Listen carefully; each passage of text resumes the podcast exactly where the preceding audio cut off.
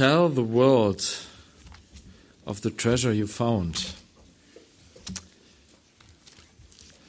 Letzte Woche hat uns eine Schwester hier davon erzählt, wie sie äh, die Perle gefunden hat, beziehungsweise wie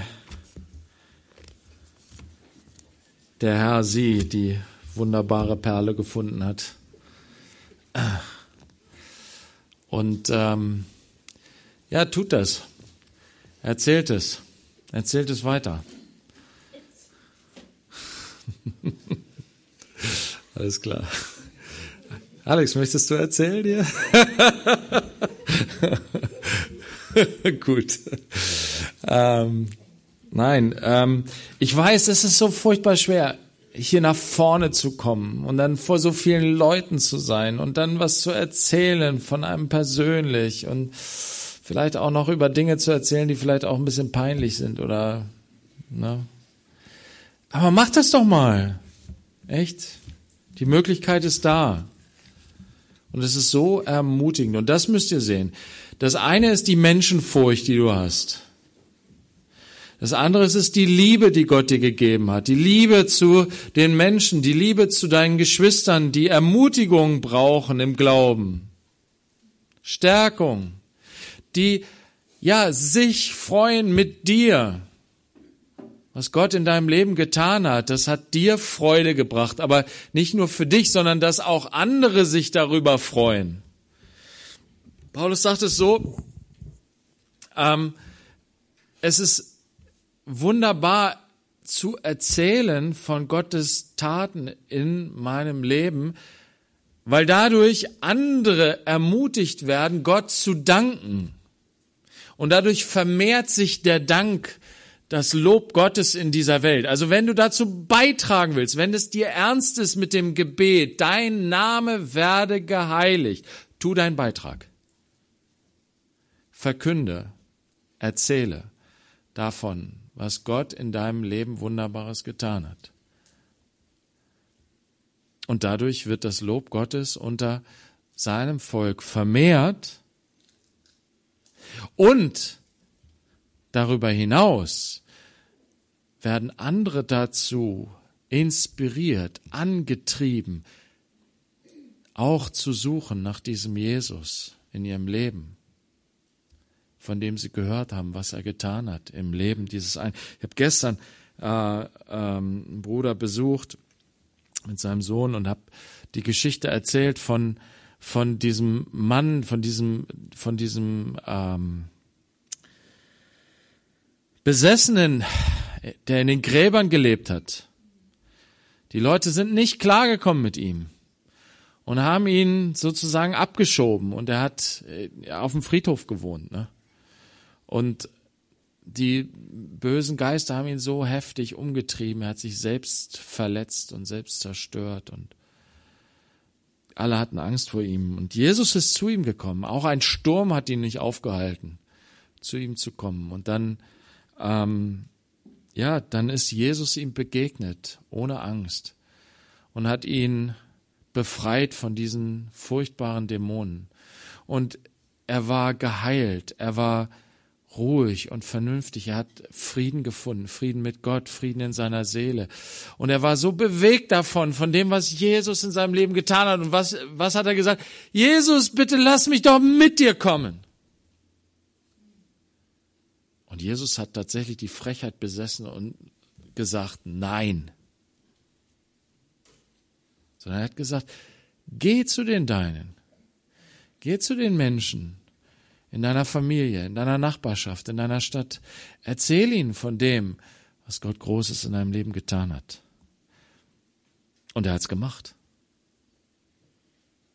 Hat Jesus so geliebt, dass er all seine Menschenfurcht überwunden hat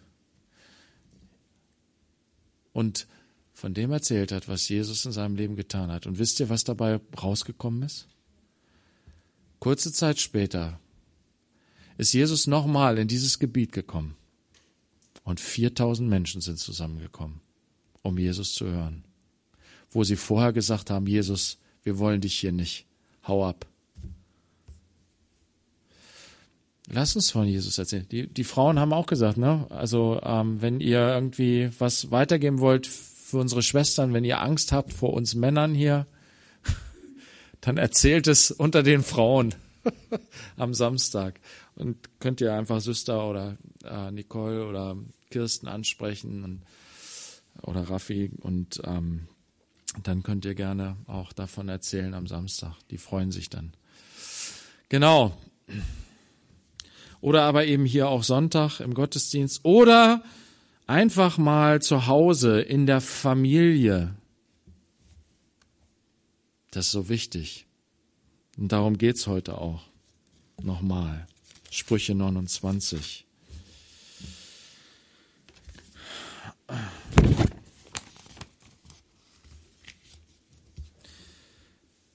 Salomo hat es in Form von Sprüchen getan. Vielleicht bist du kein Mann oder keine Frau langer Worte. Du kannst es auch in ein Sprüchlein packen. So wie Salomo. Lass dich von Gott inspirieren zu einem kernigen, knackigen Spruch, den du deinem Kind weitergibst, mitgibst auf dem Weg. Salomo hat das gemacht. Gott gibt uns diese Sprüche. In Vers 14 von Kapitel 29 heißt es, ein König, der die Geringen in Wahrhaftigkeit richtet, dessen Thron wird feststehen für immer. In diesem Vers steckt schon wieder so viel drin, ne? man kann da wieder eine ganze Predigt drüber halten. Ähm, klar, der Salomo ist selbst König. Und Gott hatte ihm Weisheit gegeben, denn er wusste, als König von Israel habe ich so eine hohe Berufung, so eine hohe Aufgabe. Ich brauche Gottes Weisheit. Ohne seine Weisheit werde ich total darin versagen, ein König zu sein, wie Gott sich das wünscht. Und Salomo zeigt seinem Sohn, der ja auch König werden soll, was eigentlich das Wichtige ist als König. Nämlich als König in Israel hatte, der König in Israel hatte das Richteramt inne.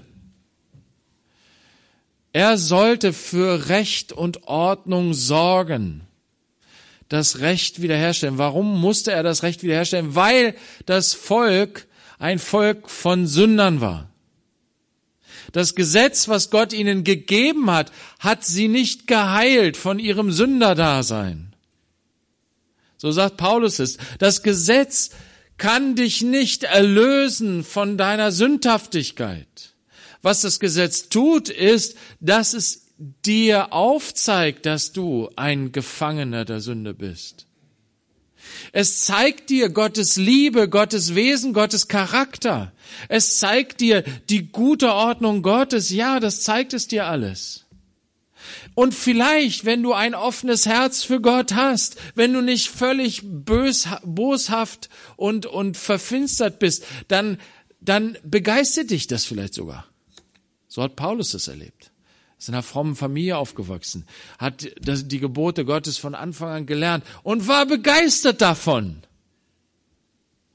Und war dann doch so verzweifelt weil er gemerkt hat, in mir ist eine Kraft, die dagegen anstrebt. Und die ist stärker als meine Begeisterung für das, für das Gesetz Gottes. Ich brauche einen Retter. Ich brauche einer, der mich rettet davon. Gott hat also dem Volk Israel einen König gegeben, um das Recht durchzusetzen, um die Ordnung herzustellen. Und Salomo zeigt auf, worum es dabei vor allen Dingen geht. Es geht darum, dass das, was die Sünde tut in, unser, in unserer Welt, was regiert in unserer Welt, welches Prinzip regiert in unserer Welt, die, das Prinzip der Sünde ist, wer stärker ist, hat Recht. Das Recht des Stärkeren regiert. Der am meisten Geld hat, der am meisten Macht hat, der am meisten Kraft hat, der regiert. Und der König in Israel sollte dafür sorgen, dass das nicht so ist, sondern dass das Gesetz Gottes regiert. und dass die Übeltäter in ihre Schranken gewiesen werden. Dass die Starken, die die Schwachen unterdrücken, in ihre Schranken gewiesen werden. Dass die Geringen ein, einen Raum haben, sich zu entfalten, dass sie einen Raum haben, sich zu entwickeln, dass sie einen Raum haben zum Leben, dass sie Freiraum haben, dass sie leben können. Das will Gott.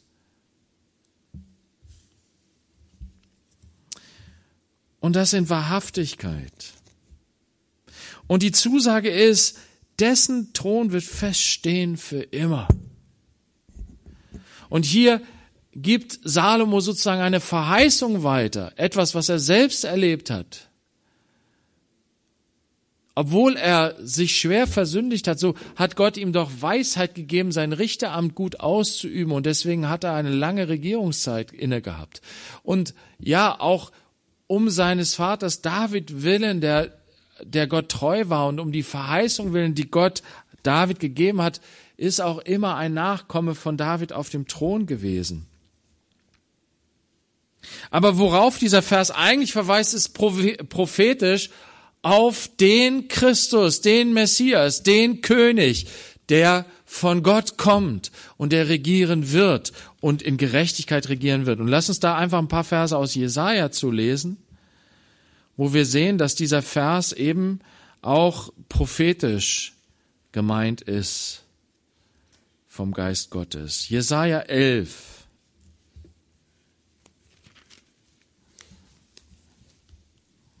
Und hier spricht Gott über den kommenden König und das kommende Reich Gottes, in dem dieser König regieren wird. Ein Nachkomme Davids.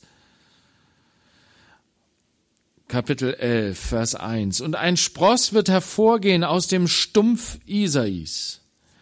Und ein Schößling aus seinen Wurzeln wird Frucht bringen. Und auf ihm wird ruhen der Geist des Herrn, der Geist der Weisheit und des Verstandes, der Geist des Rates und der Kraft, der Geist der Erkenntnis und Furcht des Herrn. Und er wird sein Wohlgefallen haben an der Furcht des Herrn. Er wird nicht richten nach dem, was seine Augen sehen und nicht zurechtweisen nach dem, was seine Ohren hören, sondern er wird die Geringen richten in Gerechtigkeit und die Elenden des Landes zurechtweisen in Geradheit. Und er wird den Gewalttätigen schlagen mit dem Stab seines Mundes und mit dem Hauch seiner Lippen den Gottlosen töten. Gerechtigkeit wird der Schurz seiner Hüften sein und die Treue der Schurz seiner Lenden. Das ist der gerechte König, der in Wahrhaftigkeit richtet, nicht nach dem, was vor Augen ist, sondern er sieht ins Herz hinein. Er sieht alle Motivationen, alle Beweggründe des Handeln der, der Menschen und darauf stützt sich sein Gericht. Sein Gericht stützt sich auch auf die Gerechtigkeit Gottes. Und er ist erfüllt mit dem Geist Gottes, der ihn befähigt dazu, dieses Amt so auszuführen. Und jetzt äh, schlagen wir ein paar Seiten zurück. Jesaja 9, Vers 5 und 6 wird über diesen König Folgendes gesagt. Denn ein Kind ist uns geboren, ein Sohn uns gegeben, und die Herrschaft ruht auf seiner Schulter. Und man nennt seinen Namen wunderbarer Ratgeber, starker Gott, Vater der Ewigkeit, Fürst des Friedens. Groß ist die Herrschaft und der Friede wird kein Ende haben auf dem Thron Davids und über seinem Königreich es zu festigen und zu stützen durch Recht und Gerechtigkeit von nun an bis in Ewigkeit. Der Eifer des Herrn, der Herrscher, wird dies tun. Hier sehen wir, sein Reich wird kein Ende haben. Gott liebt Gerechtigkeit.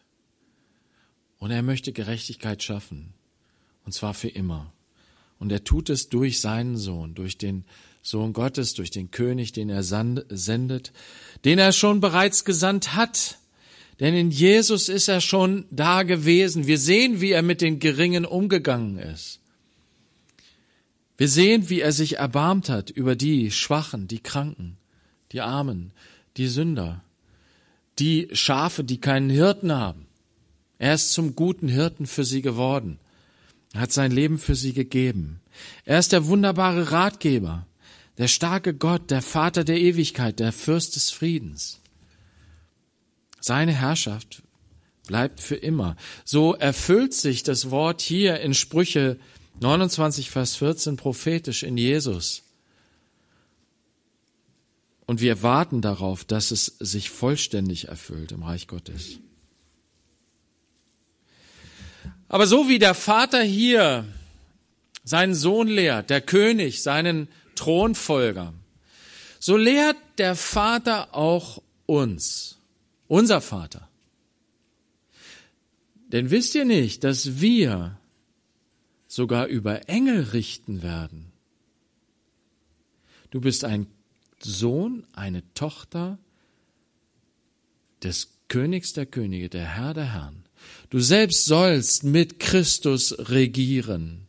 Nichts weniger hat er vor. Mit dir und mit mir. Und du kannst sagen, ach nee, das ist mir zu hoch. Das will ich nicht. Willst du wirklich so einer sein wie dieser Knecht, der das Talent, was Gott ihm gegeben hat, der Herr ihm gegeben hat, in der Erde vergräbt? Und er sagt, hier hast du das Deine. Ich will nichts damit zu tun haben. Wisst ihr, Gott hat uns tatsächlich berufen, Licht und Salz in dieser er auf, die, auf dieser Erde, in dieser Welt zu sein. Jetzt schon. Sollen wir seine Herrschaft mit ausüben sollen wir mit ihm regieren. Und zwar auf die Weise, wie Jesus regiert hat, als er gekommen ist das erste Mal. In Demut, im Dienst, in der Hingabe, in der Liebe, in der Barmherzigkeit. Verborgen. Noch ist es verborgen, was wir sind. Es wird aber offenbar werden, wenn er wiederkommt. Dann werden wir umgestaltet werden in sein Ebenbild und werden mit ihm regieren. Und das soll uns nicht begeistern in dem Sinne, ja, dann, dann bin ich der Herr hier. Nein, wenn du so eine Herzenshaltung hast, dann bist du nicht dabei. Das, was Gott mit uns macht in dieser Zeit, ist, dass er unser Herz demütig macht und reinigt und uns vorbereitet darauf, mit ihm zu herrschen, so wie wir es sollen wie er es möchte, mitteilhaben daran, dass Gerechtigkeit auf dieser Erde regiert. Er möchte uns mit seinem Geist in dieser Weise erfüllen, dass wir mit Christus regieren in Gerechtigkeit und den Geringen in Wahrheit richten.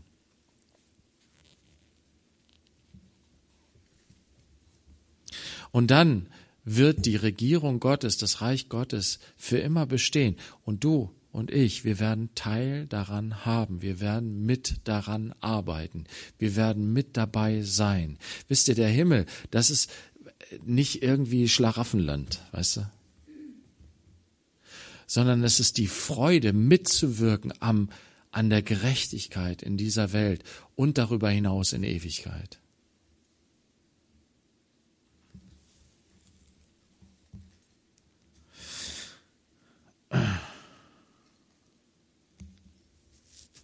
Jetzt kommen wir zu Vers 15. Nee, ich mache erst der Vers 16. Wenn die Gottlosen zahlreich werden, werden zahlreich die Verbrechen, aber die Gerechten werden ihrem Sturz zusehen. Das ist wieder nochmal ein Hinweis auf das Ende, ein, ein prophetischer Vers. Ja, mögen die Gottlosen noch so sehr sich durchsetzen mit ihrer Macht, mit ihrer Kraft in dieser Welt das Recht des Stärkeren benutzen, um sich nach oben irgendwie zu bewegen, um ganz oben zu sein. Aber sie werden stürzen. Du wirst es vielleicht jetzt schon sehen, in dieser Zeit. Oder dann aber in Ewigkeit. Ähm, Vers 15 und 17. Rute und Ermahnung geben Weisheit, aber ein sich selbst überlassener Junge macht seiner Mutter Schande. Züchtige deinen Sohn, so wird er dich erquicken und dir Freude machen. Das sind heftige Worte wieder und wir haben unsere Herausforderung damit und wir haben uns öfter mit dem Thema befasst, weil es ab und zu in den Sprüchen vorkommt. Und äh, hier kommt es, weiß ich nicht, ob es das letzte Mal vorkommt, aber eine der letzten Male, bevor wir das Buch verlassen. Und deswegen ist es mir irgendwie nochmal aufs Herz gelegt worden, von Gott darüber zu sprechen. Weil wir auch in einer herausfordernden Zeit leben. Erstmal ist es wichtig, dass wir verstehen, was Gott hier sagt. Ein selbstüberlassener Junge macht seiner Mutter Schande. Es gibt ähm, einen, einen Einfluss in unserer Gesellschaft, was Pädagogik und Erziehung angeht. Die hat ihren Ursprung in einer Gegenbewegung. Und die Gegenbewegung bezieht sich darauf, dass dieser, diese Verse hier isoliert worden sind und als einziger, eine, als einzige Art und Weise, wie Erziehung funktioniert, angewandt wurden. Beziehungsweise, wenn es nicht auf der Bibel gründet, wie Erziehung halt funktioniert unter den Sündern, wo der Stärkere sich durchsetzt. Und wer ist in der Familie, in der Schule, im Kindergarten, im Kinderheim, wer ist der Stärkere? Der, der die Macht hat. Und was macht der Stärkere mit dem Schwächeren? Der Stärkere hält den Schwächeren nieder.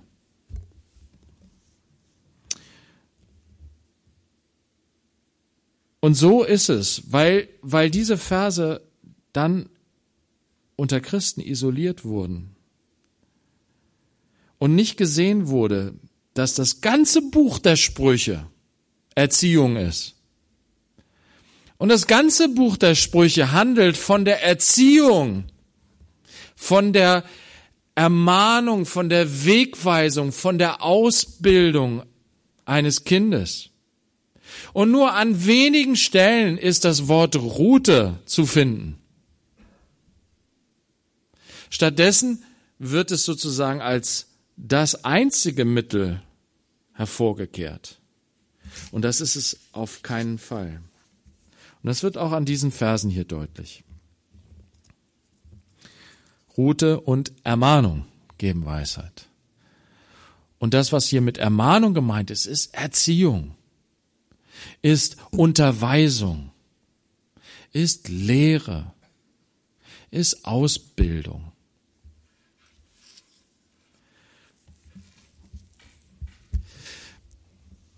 Wir leben in einer Gesellschaft, die sich ganz bewusst davon trennen wollte, lösen wollte von dem Machtmissbrauch von Erziehern und Eltern. Und deswegen ähm, haben sich verschiedene Pädagogiken entwickelt, die da darin gegipfelt sind in ähm, Modellen, die gesagt haben, wir brauchen gar keine Erziehung. Erziehung ist böse. Ähm, das ist falsch. Kinder sind Menschen wie Erwachsene und wir müssen auf gleicher Ebene sein und wir müssen nicht die Erzieher der Kinder sein, sondern ihre Freunde. Und Strafen darf es auf gar keinen Fall geben, weil das ist böse, weil ich damit einem Kind Schmerzen zufüge, sei es nun körperlich oder seelisch oder meistens dann oder im Fall der körperlichen Schmerzen meistens auch sowieso verbunden mit den seelischen Schmerzen. Und dieser Strom der, der Pädagogik hat so viel Einfluss gewonnen, dass wir ein Gesetz im bürgerlichen Gesetzbuch haben, das uns Folgendes weitergibt. Die Personensorge umfasst insbesondere die Pflicht und das Recht, das Kind zu pflegen, zu erziehen, zu beaufsichtigen und seinen Aufenthalt zu bestimmen. Das ist ein altes Gesetz. Das sagt uns, wir als Eltern zuallererst haben die Pflicht und das Recht, das Kind zu pflegen, zu erziehen, zu beaufsichtigen und seinen Aufenthalt zu bestimmen. Da kommt das eine ins Spiel, was hier dieser Vers auch sagt. Ein Kind, das sich selbst überlassen wird. Unser Gesetz sagt, das darfst du nicht. Überlass das Kind nicht sich selbst. Kümmer dich um das Kind. Pflege das Kind. Versorge das Kind. Erziehe das Kind. Und nichts anderes heißt das, wenn hier in Vers 17 steht, züchtige deinen Sohn, dann steht da eigentlich, erziehe deinen Sohn.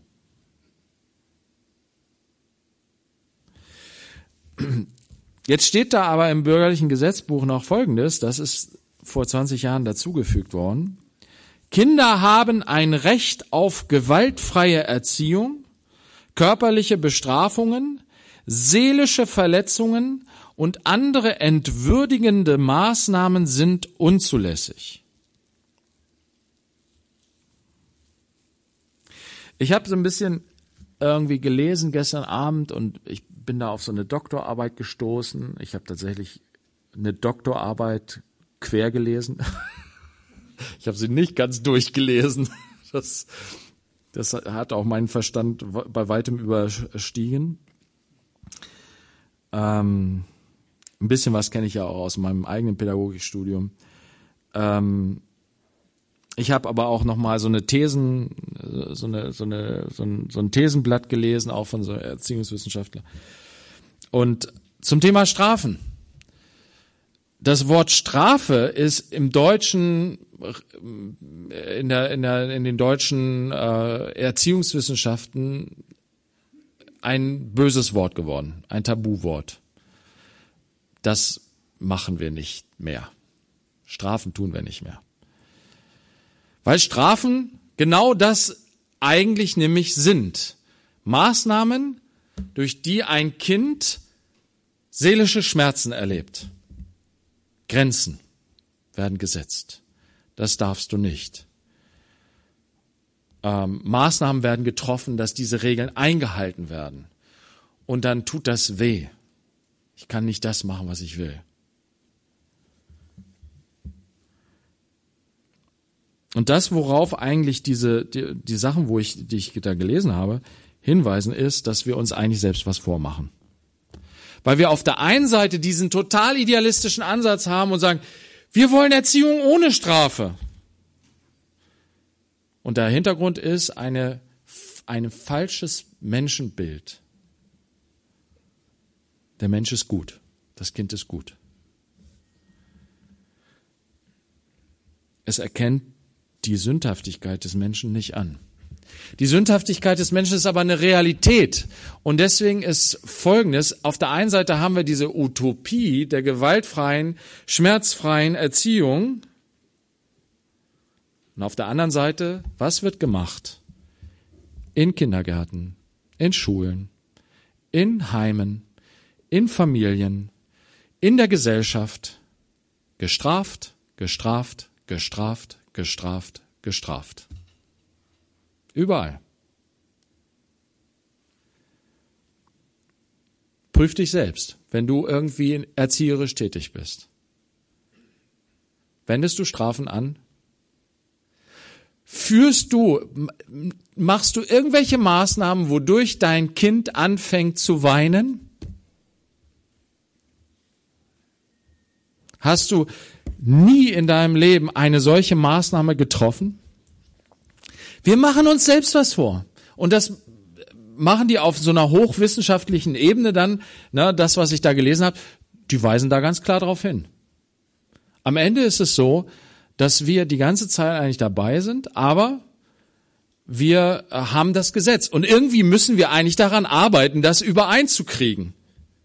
Weil das, ne, so, so die Erzieher und die, die Eltern, die handeln, wie sie handeln, aber brechen eigentlich ständig dieses Gesetz.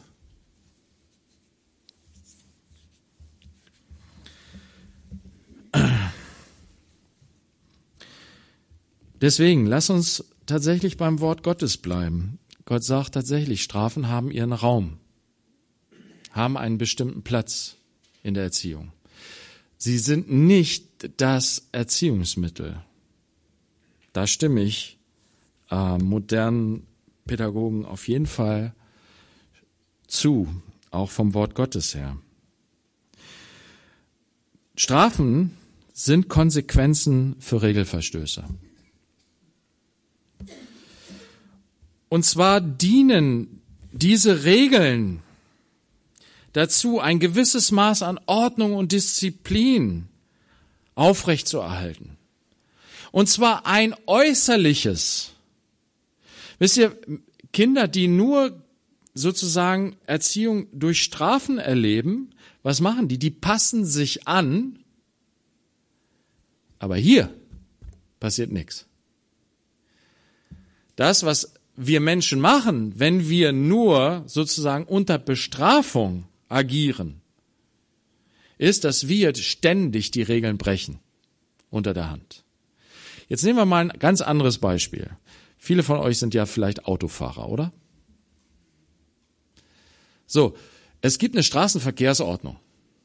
Warum gibt's die? Weil Autofahren gefährlich ist, weil der Straßenverkehr Verkehr, äh, gefährlich ist. Und diese Regeln sind dazu da, um uns zu schützen, dass wir doch möglichst alle irgendwie heil bleiben. Und das ist der Grund, warum du eine, ähm, wie soll man sagen, warum du Verkehrserziehung hast, schon von, von der Schule an. Am besten natürlich durch deine Eltern schon, dass deine Eltern dir vor Augen führen, hey, der Straßenverkehr ist gefährlich, da musst du dich an Regeln halten. So, das, was wir machen, ist, wir, wir, wir sagen denen einfach nicht nur, hier ist eine Grenze und wenn du darüber trittst, dann kriegst du eine gescheuert oder die Straßen, also die, der Staat macht das dann so, wenn du diese, ne, hier ist die Regel, wenn da die Ampel rot ist, darfst du nicht fahren. Wenn du es machst, musst du irgendwie 100 Euro Strafe zahlen und den, den Führerschein einen Monat abgeben. Oder ich weiß nicht, die Strafen sind, glaube ich, viel höher geworden mittlerweile. Ne? Ähm, das tut richtig weh, oder? Das tut richtig weh. Und warum machst du das nicht, bei Rot über die Ampel zu fahren? Eigentlich machst du das hauptsächlich, weil es so weh tut, die Strafe, oder? Weil mit unserer Einsicht ist das so eine Sache, ne? Ja, wir haben auch gelernt, dass es gefährlich sein kann. Aber die Erfahrung zeigt, wenn du mal bei Rot über die Ampel fährst, so gerade eben, ist gerade eben auf Rot rum, du ziehst noch rüber, passiert doch nichts. Sagt die Erfahrung. Passiert ja nichts. Also kann es ja nicht so schlimm sein.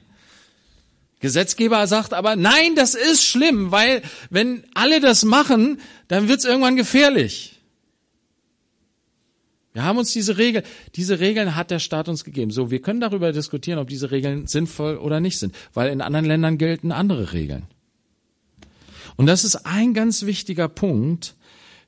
Die Voraussetzung für dieses ganze Prinzip auch der Strafen in der Erziehung ist, dass Regeln, die zur offen auf, äh, die, die, die Ordnung aufrechterhalten, auch in der Familie jetzt beispielsweise oder im Kindergarten oder in der Schule, damit eigentlich Erziehung im wirklichen Sinne erst stattfinden kann. Unterweisung, das Rechten, das Ringen um die Wahrheit, das Nahebringen von guten Dingen, von guten Werten, die Anleitung zu Gutem. Das ist eigentlich nur die Grundvoraussetzung dafür, dass diese Ordnung besteht, damit das Kind überhaupt zuhört,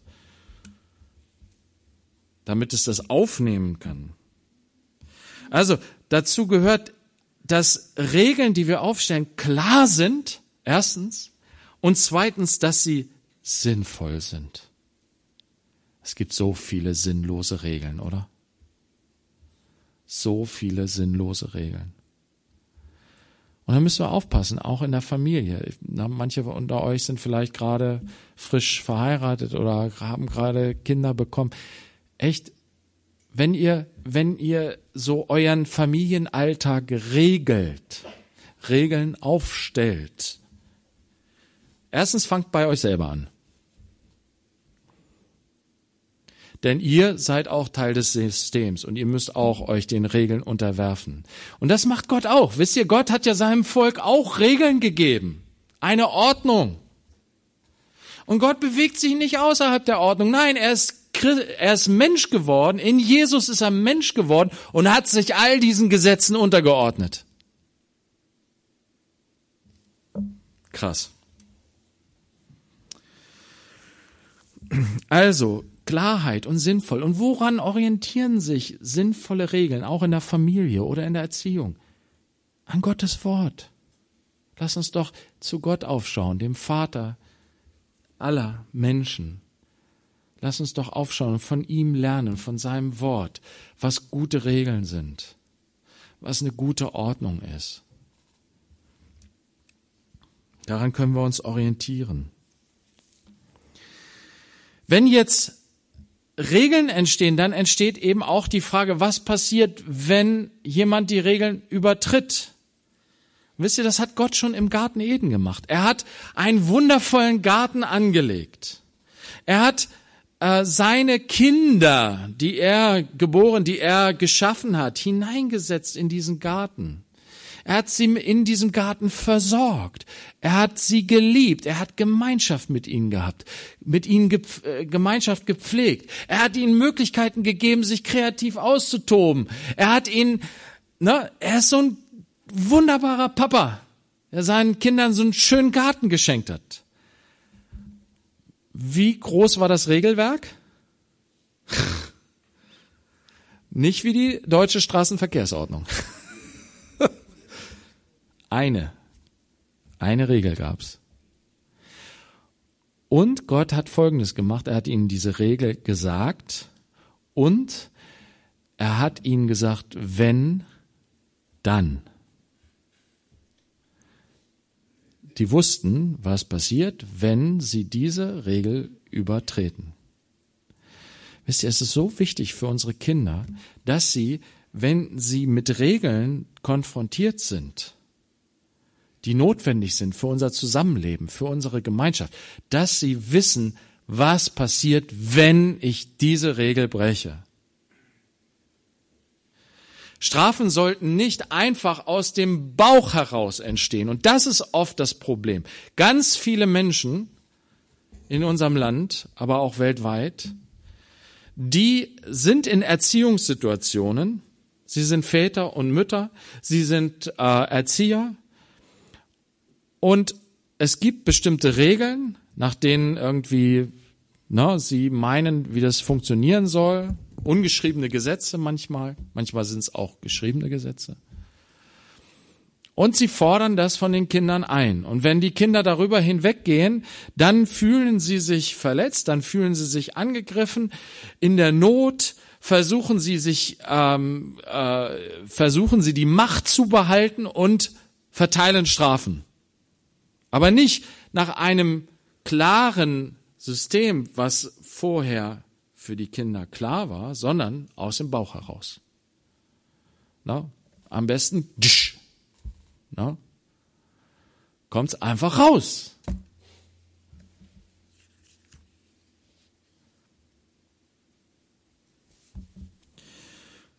Also Strafen sollten nicht aus dem Bauch verhängen. Das macht Gott nicht. Gott sagt auch, wenn, das passiert dann. Haben wir gerade, zweite Mose, intensiv durchgelesen, ne? Die Rechtsbestimmungen des Herrn an Israel. Und da werden alle möglichen Fälle aufgeführt. Wenn das und das passiert, dann so und so. Dann muss so und so mit dem verfahren werden. Und wenn dann, na, immer wieder.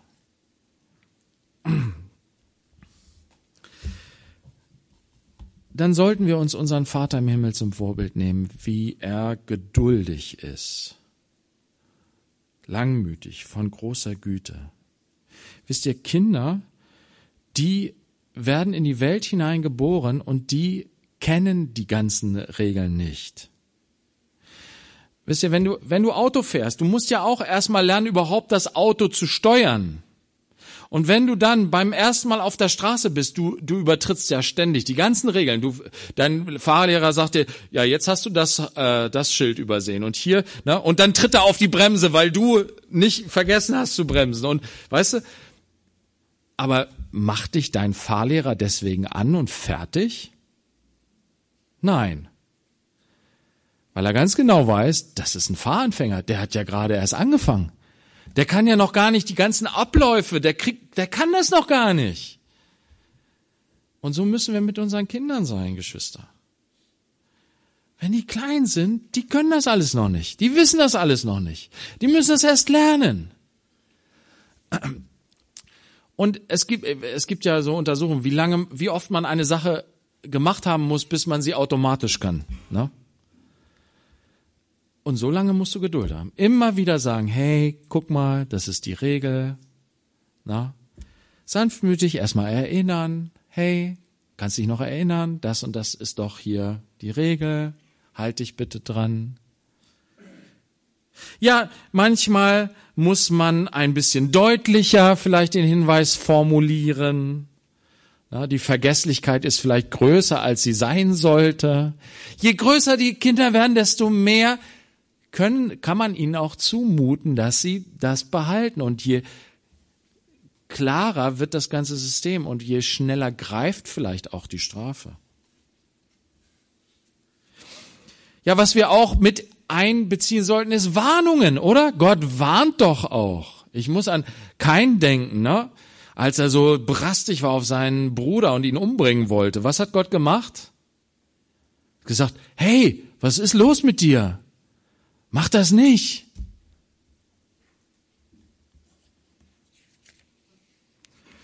Es gibt so viele Dinge, die wir tun können, bevor wir strafen und wie wir ein Kind davor bewahren können, dass es gestraft werden muss.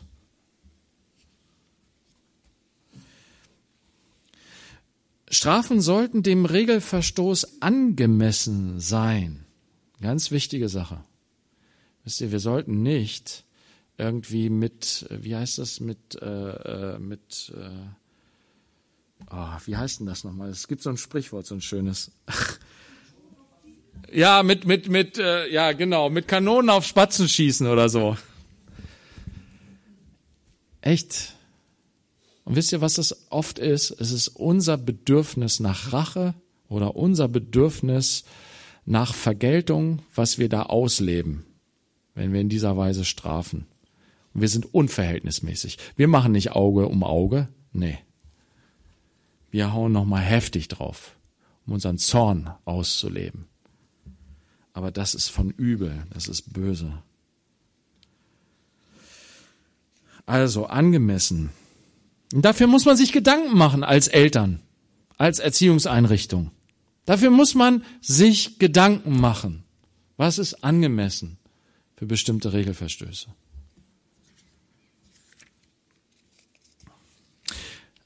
Strafen sollten direkt folgen. Wisst ihr, wir haben so ein großes Problem in unserer Justiz, oder?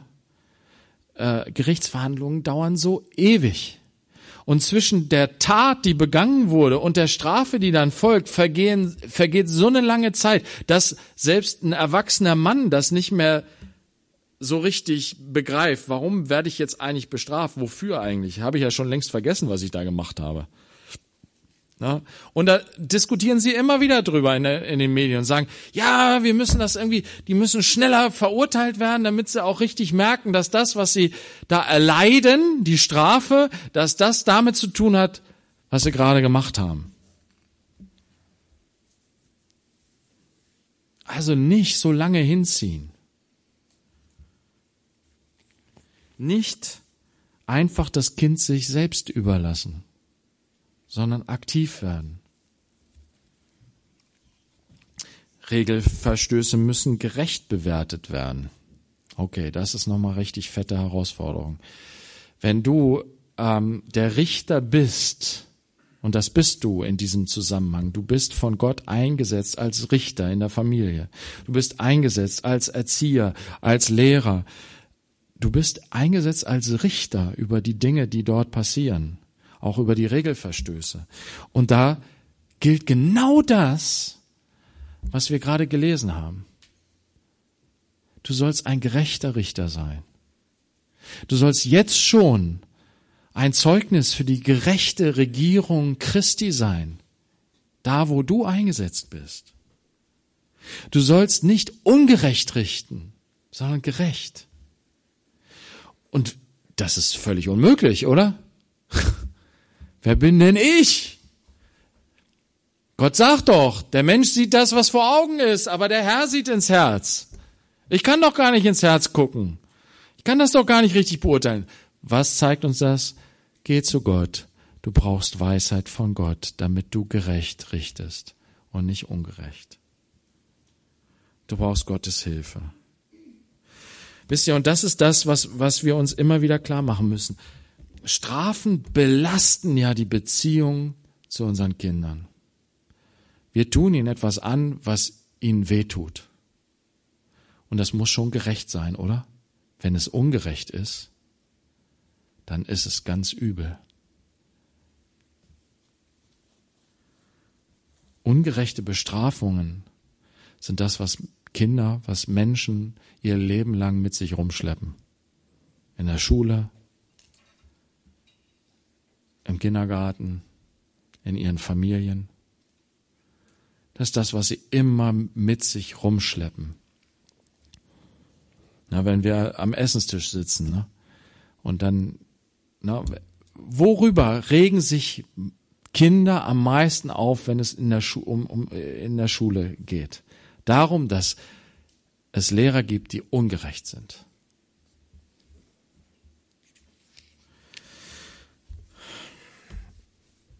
Wisst ihr, eins ist noch ganz wichtig in Bezug auf die Strafen. Das ist nämlich, dass es eine Grundlage gibt, die hier gar nicht drinsteht, weil sie vorausgesetzt wird, weil sie den ganzen Zusammenhang betrifft. Du kannst eigentlich nur erzieherisch tätig werden und dann auch solche Erziehungs- äh, oder solche Strafmaßnahmen durchführen, wenn es ein, eine Grundlage gibt. Und diese Grundlage ist ein, ein liebevolles Vertrauensverhältnis. Und wodurch entsteht das? Es entsteht dadurch, dass wir als Eltern unsere kleinen Babys pflegen, sie füttern, sie kleiden, ihr den, ihnen den Popo abwischen, ähm, für sie da sind, wenn sie weinen, dass wir sie trösten, dass wir sie ermutigen, dass wir ihnen gut zureden, dass wir ihnen alles das geben, was sie brauchen, ähm, leiblich, seelisch, geistlich, dass wir sie versorgen.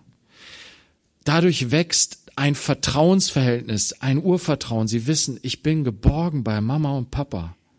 Und wenn Sie mir dann im Laufe meines Lebens mir klar machen, dass es Regeln und Ordnungen gibt, die ich nicht überschreiten soll, und Sie mir klar machen, wenn du das tust, dann wirst du eine Strafe bekommen, das wird wehtun. Und wenn ich das dann das erste Mal erlebe, dann bricht für so ein Kind, ja, es bricht erstmal die Welt zusammen, aber weil die Beziehung so gefestigt und gestärkt ist, weil das Vertrauen da ist, Papa und Mama meinen's gut mit mir, die sind für mich, auch wenn sich das jetzt alles anfühlt, als ob das anders wäre.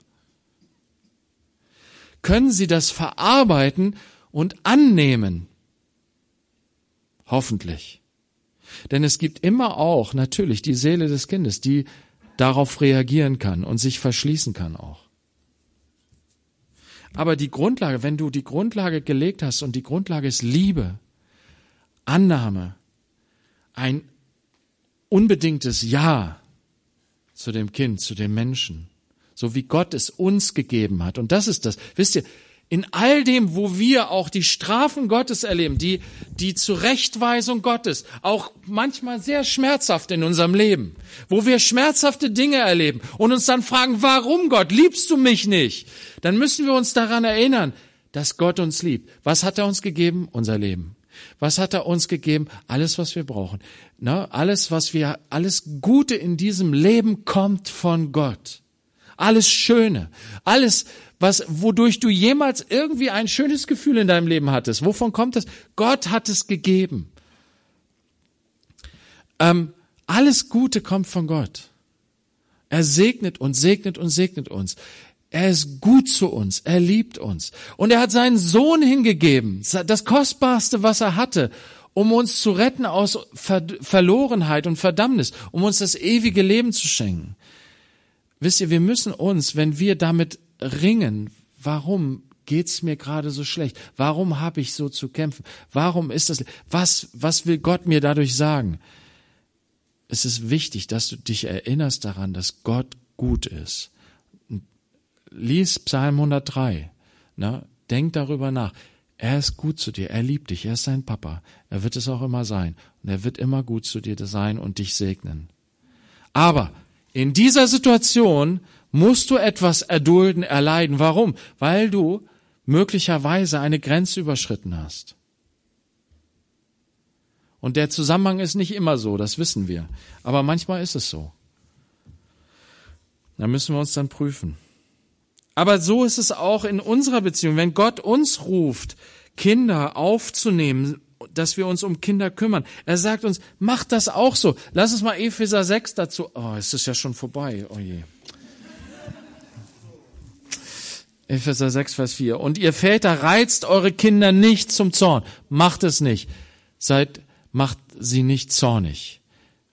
Nicht dadurch, dass ihr über sie spottet, eure Machtposition ausnutzt, über sie äh, euch äh, läch, äh, na, sie lächerlich macht, sie bloßstellt. Na? Eure Macht, nutzt eure Machtposition nicht aus. Das ist das, was Gott sagt. Macht sie nicht zornig. Macht sie nicht zornig auch durch ungerechte Strafen. Durch unverhältnismäßige Strafen. Sondern zieht sie auf in der Zucht und Ermahnung des Herrn. Was heißt es? Zieht sie auf heißt, füttert sie.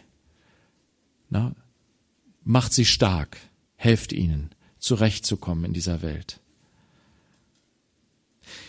In der Paideia, Zucht heißt hier Paideia, daher kommt das Wort Pädagogik, ist Training, Ausbildung, Kultivierung, gute Gewohnheiten, ähm, ja, einfach in die richtige Richtung führen. Ausbildung, Bildung vermitteln, Wissen vermitteln.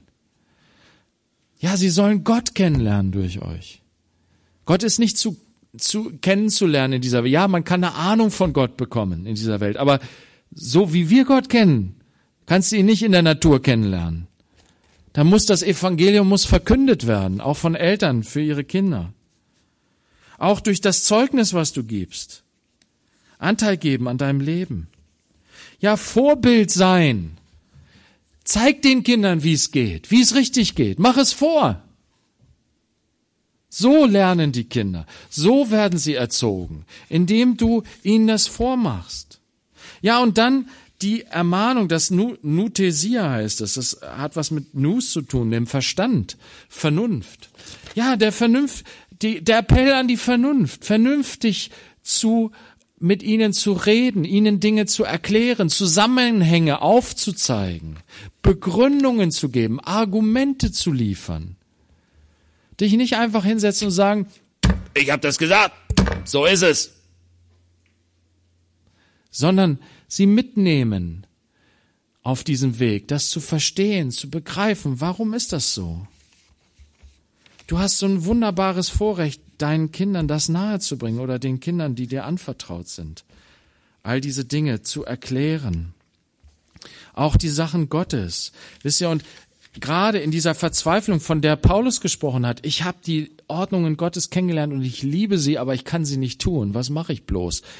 Da sind wir gefordert, den Kindern zu sagen, hey, es gibt eine Lösung, es gibt einen Erlöser, der dir helfen kann, dass du rauskommst aus deiner Rebellion dass du nicht immer aneckst, dass du nicht immer die Regeln, die Grenzen überschreitest. Du kannst Rettung und Heil erfahren durch den Retter Jesus Christus und durch seinen Geist, der dich befähigt dazu, in den guten Ordnungen, die du ja doch gut findest, auch zu leben. Wisst ihr, und dann müssen wir unseren Kindern auch wie gesagt, wir, wir sind schwach als Erzieher, wir sind schwach als Kind, äh, als als Eltern. Ich habe so viele Fehler gemacht. Ich bin so oft darüber hinweggegangen. Ich habe so oft im Zorn gehandelt, in in in Willkür und habe dadurch Schaden angerichtet bei Kindern, bei Jugendlichen. Wisst ihr, was Gott uns auch einen Weg öffnet, ist die Umkehr. Wenn du jetzt vielleicht darüber nachdenkst, was du alles für Fehler gemacht hast, Weißt du, Gott schenkt dir einen Weg der Umkehr, dass du davon umkehren kannst. Du kannst deine Sünde bekennen und er vergibt dir gerne. Er weiß doch, dass du ein schwacher Mensch bist. Voller Fehler, voller Versagen. Auch als Erzieher, selbst wenn du der super Vollprofi bist, bist du doch ein Versager. Und du brauchst die Liebe und Gnade Gottes. Und er bietet dir das an. Komm doch zurück. Lass dich reinigen von deiner Sünde und bekenne deine Sünde, auch vor deinen Kindern, vor denen, an denen du dich versündigt hast. Und wisst ihr, das ist so ein starkes Zeugnis und Kinder schätzen das, selbst Kinder, die nicht gläubig sind, schätzen das.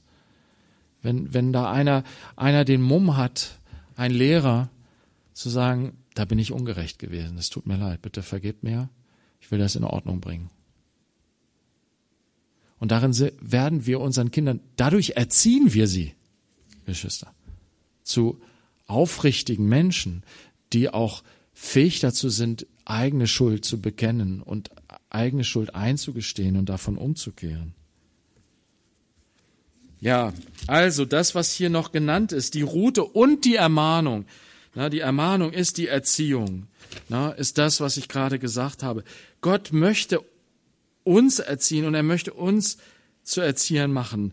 Ermahnung bedeutet unterweisen erklären, aufzeigen, mit Argumenten überführen. Wisst ihr, und das braucht Zeit und Hinwendung und Liebe. Du kannst kein Vater, keine Mutter werden, wenn du dir keine Zeit für deine Kinder nimmst. Wenn du dich nicht hinsetzt mit ihnen und mit ihnen redest. Wenn du dir nicht Zeit nimmst, dir erstmal anzuhören, was sie dir zu erzählen haben. Und wenn du dann darauf eingehst und darum ringst im Gebet, Herr, schenk mir einen Weg zum Herzen meines Sohnes, zum Herzen meiner Tochter. Herr, schenk du Gelegenheiten, öffne du Möglichkeiten, dass wir ins Gespräch kommen, dass ich ihnen etwas Gutes weitergeben kann, dass ich ihnen Rat geben kann, dass ich ihnen äh, gute Dinge aufzeigen kann. Herr, schenk du uns Zeit, wo wir etwas zusammen tun können, wo ich ihnen Dinge vormachen kann.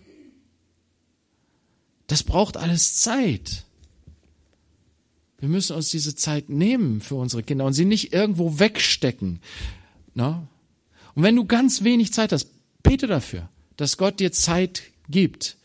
Und wenn du selber Kind bist, weißt du, was Gottes Wort dir da sagt? Es sagt, wenn du dich selbst überlassen bist, wirst du ein Leben führen, was nur Schande bringt.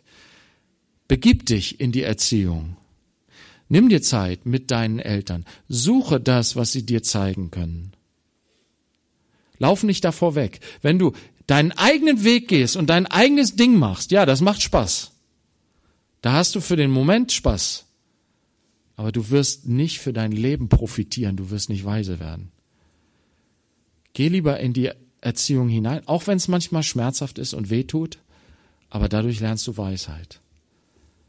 Und ich sag's euch, ähm, wie gesagt, es gibt auch einige Menschen, die wirklich gelitten haben unter ungerechten Eltern oder Erziehern und das vielleicht immer noch mit sich rumtragen. Aber wie gesagt, lass uns an Jesus ein Vorbild nehmen, der am Kreuz noch geschrien hat, Vater, vergib ihnen, sie wissen nicht, was sie tun. Wisst ihr, wir sind alle Sünder und es gibt Gott wird, wie gesagt, auch Lehrer, Erzieher, Eltern richten, die ihre Macht missbraucht haben. Lass uns da aber in Jesu Weise heil werden, dadurch, dass wir vergeben und loslassen und Gott die Sache überlassen. Vater, wir danken dir für dein Wort und wir bitten dich, dass wir wirklich lernen von dir. All das, was wir da, ja, worüber wir jetzt auch nachgedacht haben. Bitte Schenk, dass wir von dir Weisheit empfangen. Reinige du uns, Herr, wo wir versagt haben. Vergib du uns unsere Schuld, Herr. Und wir wollen auch unseren Schuldigern vergeben, die an uns schuldig geworden sind. Herr, ich habe gesündigt. Ich habe zu viel laufen lassen. Ich habe meine Kinder zu viel laufen lassen und mich zu wenig um sie gekümmert, Herr. Ich habe manchmal Angst davor gehabt, Strafen zu verhängen, weil ich Angst hatte, dass sie mir dann böse sind. Vergib mir, Herr. Und ich habe es manchmal überzogen in meinem Zorn. Herr, vergib mir. Reinige mich davon, Herr. Und ich will auch meinen Eltern vergeben, wo sie ja einfach es nicht besser wussten oder nicht besser hingekriegt haben. Und dank dir für all das Gute, was ich empfangen durfte durch meine Eltern, Herr. Und bitte dich, dass du jeden hier stärkst jetzt einfach und ermutigst, ja, Salz und Licht zu sein in dem Zusammenhang, in dem er steht, für eine kommende Generation, die nicht weiß, wo rechts und links ist, die nicht weiß, wo oben und unten ist, die in dieser Welt auch völlig verdreht werden, Jesus. Herr, wir brauchen gute Vorbilder, die zeigen, dass es anders geht, die Zeugnis von deiner wunderbaren Ordnung geben, von deiner Liebe, von deiner Gnade, von deiner Barmherzigkeit, von deiner Vaterliebe. Und ja, bitte hilf du uns dabei. Amen.